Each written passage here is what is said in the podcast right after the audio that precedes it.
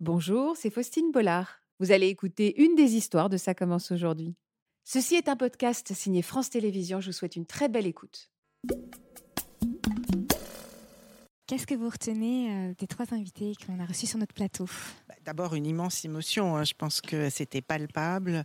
Euh, c'est quelque chose qui tord le cœur. Euh, Et puis en même temps, euh, l'importance d'être accompagné. hein. Je, je crois qu'il faut bien comprendre quand, quand on traverse une telle épreuve combien c'est primordial d'être accompagné, que ce soit ou par des psys ou par des groupes de parole, comme on a pu l'entendre.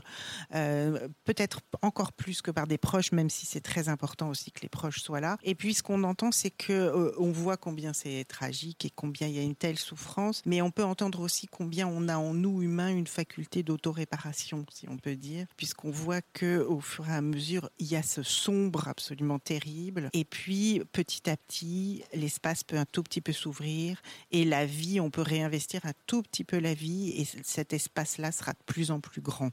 Même si, bien évidemment, reste la cicatrice et reste la douleur. Ça veut dire qu'on peuvent cohabiter en nous à la fois la douleur du deuil, mais aussi petit à petit la vie qui peut reprendre ses droits.